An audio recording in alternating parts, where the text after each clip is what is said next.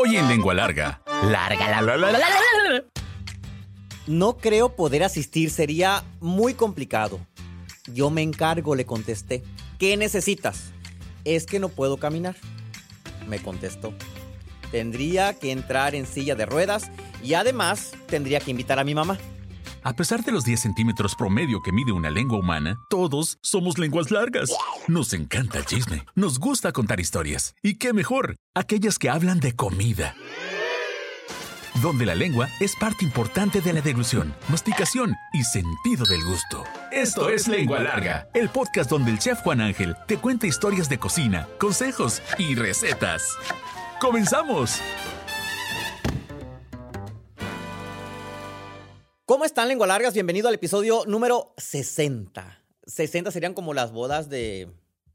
¿De qué son las bodas? Las 50 son de oro, las 60 son como de zafiro, ¿de qué son? De lo que sean, pero es el episodio número 60 y quiero empezar agradeciendo a Mirna Lucero. Dice, excelente como siempre el episodio número 59.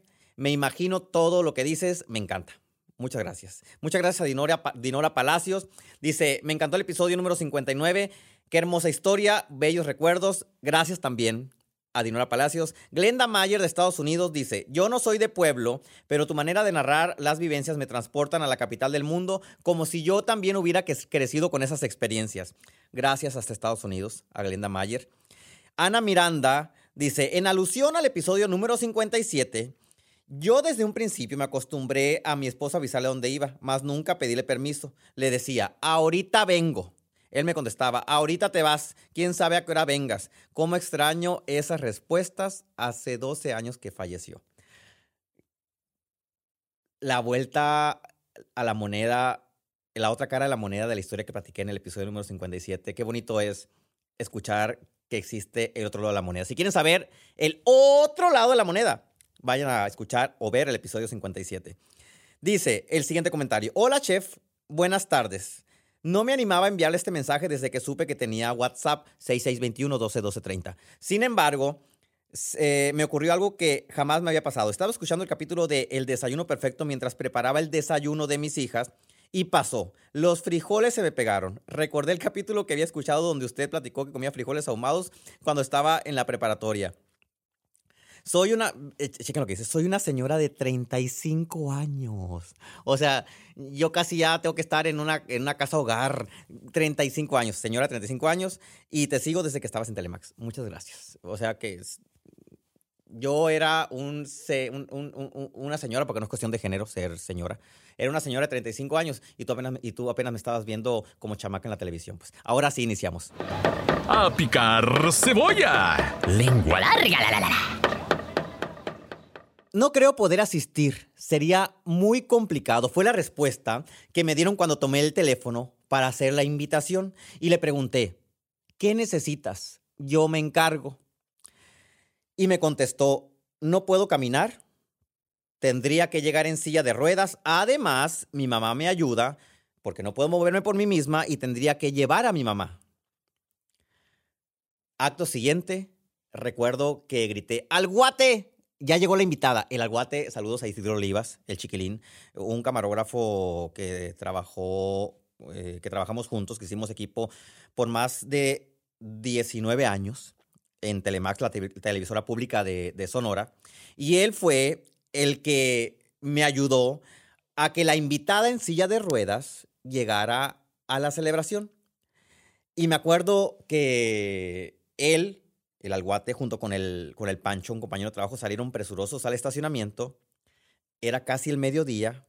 El sol estaba en lo más alto y era mediados de mayo, principios mediados de mayo, no recuerdo exactamente la fecha. Llegó un carro blanco. El carro se metió al estacionamiento de la empresa donde trabajaba, abrió la puerta y se acercaron el Pancho y el Chiquilín con una silla de ruedas que conseguimos, me acuerdo porque no había sillas de ruedas en el trabajo. Digo, si ahorita está en pañales eh, eh, la, inclusión, el involucramiento de las personas, es un tema tan peligroso que siempre, bueno, no tan peligroso, sino tan delicado que siempre trato de buscar las palabras adecuadas que no insulten, no menosprecien a las personas que tienen una o una enfermedad o una eh, discapacidad, hay quienes dicen ellos mismos que es discapacidad, quienes dicen que no es discapacidad, pero quienes tienen algún problema como Nidia, que llegó en silla de ruedas, pues las empresas no están preparadas, no tienen rampas, no tienen silla de ruedas, no saben cómo tratar a la persona, no sabemos cómo tratar a la persona, incluso a veces no sabemos ni cómo decirle a las personas, por ejemplo, que son ciegas, les decimos invidentes y no, no son invidentes porque pueden ver a través de otros sentidos, por decir algo. El nombre correcto, aunque suene muy feo, es ciego, ¿sí? Pero bueno, ¿qué estaba pasando en ese momento? Iba a celebrar el cuarto año de mi programa de televisión. Tuve un programa de televisión 10 años en esa televisora. Si lo buscan en YouTube, así pongan Fusión Telemax o Fusión Juan Ángel y van a aparecer muchos capítulos que los van a hacer reír, como me hacen reír a mí, como hacen reír también al Daniel, que el otro día hizo una edición de un capítulo de, de aquellos tiempos. Yo tenía 12 años menos de los que tengo ahora. Y en esa ocasión hice un festejo e invité a personas que interactuaban mucho a través de Facebook. ¿sí? En aquel tiempo la comunidad de Facebook era como de 4.000 personas. ¿sí? Y no había página en Facebook. O sea, no había así que la página de fulano, la página de mangano. Todos eran perfiles, igualitos. Y llegabas hasta 5.000 personas y tenías que abrir otro perfil porque no había forma de aumentar tu número de amigos. Entonces ya estaba en el límite, haciendo los 4.000 y feria, casi llegaba a los 5.000, que era como el máximo. Y entre las personas que interactuaban, porque yo tenía el programa, terminaba la receta y subía la fotografía con procedimiento e ingredientes a Facebook para quienes no habían alcanzado a notarlos en la televisión, fueran a Facebook a buscarla. Entonces quienes interactuaban ahí, eh, pues eran los mismos televidentes y entre ellos, de los que tenían mejor memoria por el nombre y por sus likes y por sus comentarios y mensajes, seleccioné a, eran tres mesas por 10, seleccioné a 15 personas con invitado. Entonces, me tocó personalmente hablarles y una de ellas era Nidia Urquides. ¿sí? Y tomé el teléfono. Yo nunca, obviamente uno nunca sabe el costal que cargan las personas que están del otro lado del teléfono, del televisor, del celular, hasta que suceden cosas como estas. Y Nidia platicaba conmigo como si fuera una persona con todas las posibilidades que tenemos quienes podemos movernos, caminar, cocinar, comer y tenemos la bendición de tener una salud medianamente bien. ¿sí? Y ese día, cuando se abrió la puerta del carro, bajaron a Nidia, la cargaron, la pusieron en la silla de ruedas y me acuerdo que hicimos una, hicimos, dijo la mosca, una rampa de madera que fuimos moviendo de lugar en lugar. Había una bajadita, eh, y luego fueron tan ingeniosos que la, rampa podía ser de subida y de bajada. No me acuerdo cómo la armaron de abajo, que la ponían en una subidita y le, le movían unas cosas y era subida. Y luego la ponían de bajada y la movían a otro lugar, la volteaban y era de bajada. Y así llegó Nidia al estudio de televisión. Todo eso yo no lo vi. Todo eso me lo platicó el Pancho y el Chiquilín, que fueron quienes la cargaron, la bajaron, la subieron. Y yo estaba a punto de entrar al aire en el set de televisión y dice la productora, 5, 4, 3, 2, y volteo a la mesa que estaba frente a mí. Había tres mesas de, de, 10 personas cada una. Y volteo y veo a Nidia y me saluda. Yo supe que era Nidia por la descripción que me había dado, por la foto de perfil que yo había visto en Facebook. Y sí, Nidia estaba en los puros huesos, o sea, delgadísima, delgadísima, una chica muy guapa, de en aquel tiempo tenía como 20, 25 años más o menos. Y resulta que ahí estaba, sentada en la silla de ruedas, con su mamá, y en la silla de ruedas tenía amarrado un par de globos. Y en uno de los globos decía felicidades y en otro decía por tu aniversario. Y yo me acuerdo que volteé a ver los globos, volteé a ver a Nidia, volteé a ver a la mamá eh, y me dice la productora, ya vas a entrar al aire y empecé. Yo creo que ahí empezaron mis problemas psicológicos con, con la lloradera, ¿no? Porque con los pasos de los años yo digo que uno entre más viejo se vuelve más llorón. Y si no te vuelves más llorón, algo está pasando con tu capacidad de asombro y tus sentimientos. Pónganse a analizarlos. Y me puse, dije, ¿qué, qué, qué, qué va a pasar en este momento? Bueno, previo a esto, durante siete años, una cama y un televisor fueron los amigos inseparables de Nidia. Nidia estuvo postrada siete años en una cama en su en su cuarto porque sufre artritis reumatoide. ¿sí? perdió la capacidad de movimiento. Pasaron frente a ellas navidades, cumpleaños, aniversarios de matrimonio, tardes de, de dolor, noches de insomnio, momentos en los que quería moverse y no podía. Y fueron siete años, siete navidades, siete Semanas Santas, siete cumpleaños, siete aniversarios matrimoniales de sus papás. Y ella estuvo en la cama. Y su único contacto con el mundo exterior era la televisión. Y le daba vuelta a los canales a los canales de aire, ¿sí? No tenía cable. Entonces, en una de esas escaneadas se topó con un programa de cocina. Y tuve la bendición de ser yo quien guiaba ese programa de cocina. Y así fue como Nidia llegó al programa como invitada especial por ser una persona que interactuaba mucho a través de, Facebook y también hablaba por teléfono. ¿sí? Eh, yo me acuerdo que el programa, aquel número era 236-5770 y siempre daba el teléfono cuando empezaba el, programa y empezaba a hablar la gente. Y ella era una de esas personas, ¿sí? Después de tres meses previos a estos siete años de recorrer hospitales y demás, fueron, fueron tres meses de, de dolor para descubrir lo que tenía, luego siete años postrada en cama, y después de esos siete años, Nidia se levantó por primera vez para ir a un estudio de televisión. Yo, yo, yo la productora me dice, cuando, platicamos del tema, me dice, Juan Ángel, es que fuiste muy maldito cuando le dijiste que, ¿qué quieres que, qué, qué, quieres que haga? ¿Cómo, cómo, cómo le voy? Yo era más acelerado que ahorita. ¿Cómo le hacemos? Para que vengas. Es que tienes que venir, eres invitada, fuiste seleccionada, ¿sí me explico? Yo estaba en el plan de que quería que viniera. Yo no sabía su situación. Al final, ¿sí? Cuando ya, ya atravesó la puerta del estudio, me movieron la silla, se sentó, inició el programa, la volteé a ver como les dije. Y cuando. Y cuando llegó el momento de saludar y conocer a las personas eh, en vivo, así ya hablarles de tú a tú, me acerqué, bajé del estrado, porque había un estrado así como un set, pues no, estaba la cocina y toda la cosa. Y me entregó los globos nos abrazamos, ¿sí? Y me dice Nidia, te prometo que yo voy a regresar a este estudio de televisión y voy a regresar caminando. Yo me quedé mudo, no supe si alentarla porque quizá no era posible. Cuando ella dijo eso, su mamá me volteó a ver así como, es que él echa muchas ganas, así en su mirada, le echa muchas ganas, pero es imposible que vuelva a caminar, o sea, bueno. Y así pasaron cuatro años después de ese aniversario. A revolver los frijolitos. Lengua larga. La, la, la, y aquí es cuando puedo afirmar que la comida hace milagros. y si ustedes creen en Dios, bueno, vamos a decir que Dios a través de la comida hace milagros. A los cuatro años, Nidia regresó caminando. Le voy a pasar a Daniel, que no se me olvide pasarte la foto del antes y el después, porque tengo la foto del antes y el después. Y, este episodio no es para colgarme la medalla de que, ay, a través de mi aniversario conocí a una persona y gracias a mí regresó caminando. No, no, no, no, no. No vengo aquí a proclamarme el nuevo Mesías de, la cocina, no.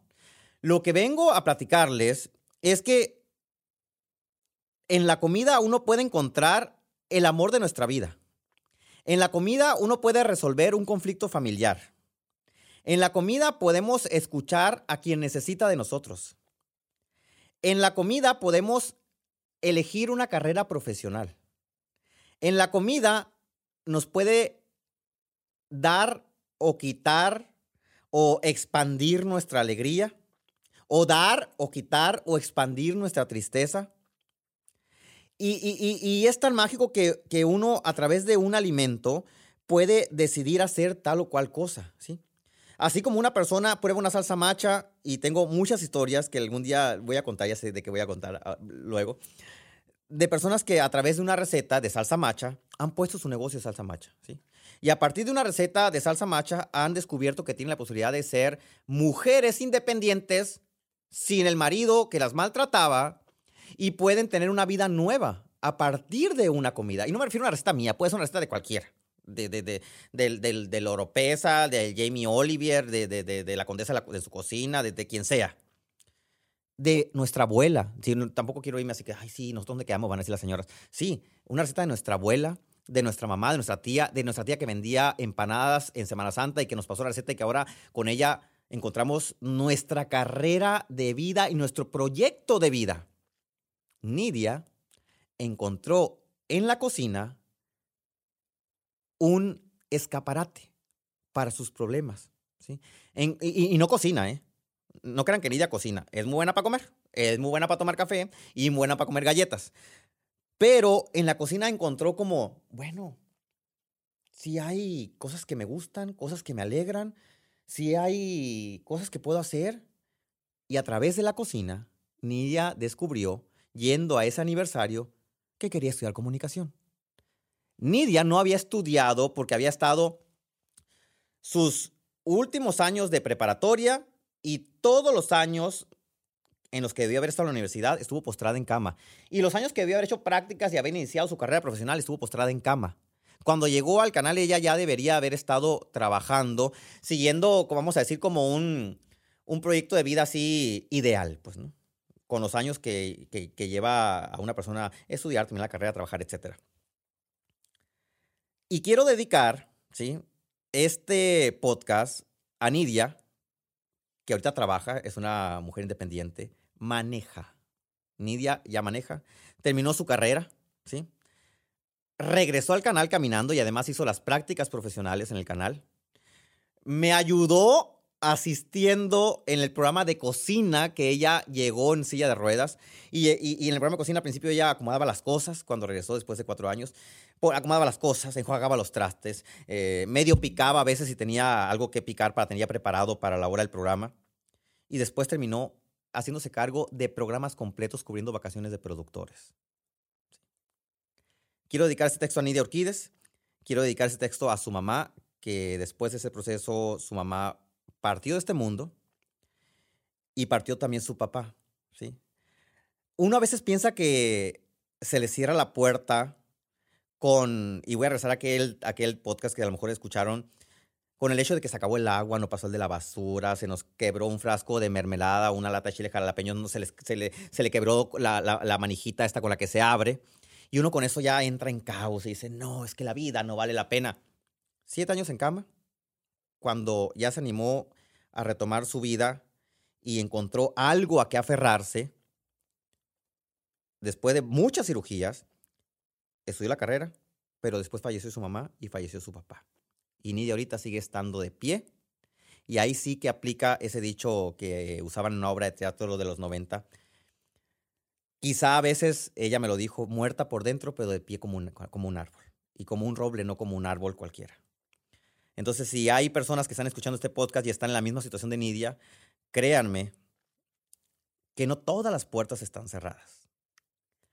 Y cada vez que siento que una puerta está cerrada, siempre suelo recibir un mensaje de ella, ¿sí? Y los mensajes son para saludarme, porque aparte terminamos siendo vecinos, ¿sí? Casi, casi vive en una colonia de frente de mi casa. Y, y siempre me manda mensajes para saludar, para animar. Y sus mensajes nunca son de, ay, ¿cómo que? Porque siempre somos así mártires, ¿no? Eh, decimos, no, es que yo estoy enferma, pero yo no, yo no me quejo. Pero los mensajes no son así, chingaquedito. No hay otra palabra, es así lo voy a decir. Ay, tenía tantas ganas de saludarte, chef, pero he estado tan mal. Me dolía tanto la cintura. No, no son así sus mensajes. Sus mensajes son, me he acordado tanto de ti y siempre me da mucho gusto acordarme de ti y acordarme de, de- de- de- las recetas que hacía mi mamá. Y quiero enviarte un beso y decirte que aquí estoy como cuando se te ofrezca. Para cuando se me ofrezca. Ella, o sea, ella, que a lo mejor está en muchas situ- situaciones parecidas a las de ustedes, se pone al servicio de los demás. Y eso no tiene precio. Échale queso. Lengua. Lengua larga, la, la, la, van a decir qué receta nos va a dar el chef. Ahorita les decía que a través de un alimento uno puede encontrar su carrera profesional, el amor de su vida, etc. Yo recuerdo un alimento que encontré, con el que encontré mi inspiración para subirme al púlpito en mi graduación de universidad y leer el discurso de generación. De todas las carreras, creo que eran cinco carreras las que nos graduamos en esa ocasión en el 2000. 2005. en el 2005. Y a me tocó dar el, discurso de generación y me acuerdo que andaba muy nervioso. Y antes de subirme al estrado, alguien me llevó un paquete de boneless, de pechuga de pollo, así eh, con salsa búfalo y tenía un arroz muy sabroso y tenía unos palitos de zanahoria y de... Y se me la boca. Y, y de apio. Eran de, algún, de un lugar. Yo cuando trato de imaginar aquel momento cuando me armé de valor gracias a los boneless, porque afuera el auditor me comí los boneless, eh, eh, eructeo, repite, repetí, como, repetí como tres veces y luego ya me subí a hablar, ¿no? Porque regla número uno, cuando uno va a grabar, va a hablar, va a dar un discurso, no debe comer antes porque luego empieza a repetir. Pero en algún momento o de alguna manera tenía que agarrar valor. Les voy a decir cómo hacer esos boneless, que yo los replico porque pues no voy siempre a comprarlos a este lugar que se llama Buffalo Wild Wings en Hermosillo, pero yo los hago. Una taza de leche, le van a echar jugo de medio limón sin las semillas, y van a esperar a que la leche se corte. La leche con el limón, con el ácido, si no tienen limón, póngale una cucharada de vinagre de manzana o vinagre de caña, se va a cortar. Al pasar unos 15 minutos va a quedar en lo que los eh, gringos le dicen buttermilk, suero de leche, pues, ¿no? Van a tomar tres pechugas de pollo, que son más o menos como 600 gramos, los van a partir en tiras y los van a dejar reposando en esta, en esta mezcla de leche con limón, que ya va a estar cortada la dejan reposando unos 15 minutos y mientras van a mezclar dos tazas de harina de trigo, dos cucharadas de sal con ajo, dos cucharadas de paprika, que es el pimentón, una cucharada de pimienta y dos cucharadas de espaura. Cada vez que digo espaura, todo el mundo me pregunta, ¿y qué es? Es polvo para hornear. En mi, en, mi casa, en el pueblo, mi mamá siempre le dijo espaura. Eh, no es Royal, el, nombre, el Royal es una marca, ¿sí? Y el nombre más correcto es espaura o polvo para hornear. dos cucharadas de espaura. Entonces, repito, dos tazas de harina de trigo, dos cucharadas de sal con ajo, dos cucharadas de paprika, una cucharada de pimienta y dos cucharadas de espaura. Van a revolver todo eso. Lo revuelven. Cuando las pechugas ya estuvieron 15 minutos, o si estuvieron 20, en el suero de leche, ahí reposando, las van a sacar. Si hace mucho calor donde lo están haciendo, metan a las pechugas a reposar al refrigerador, porque se van a descomponer con el calor.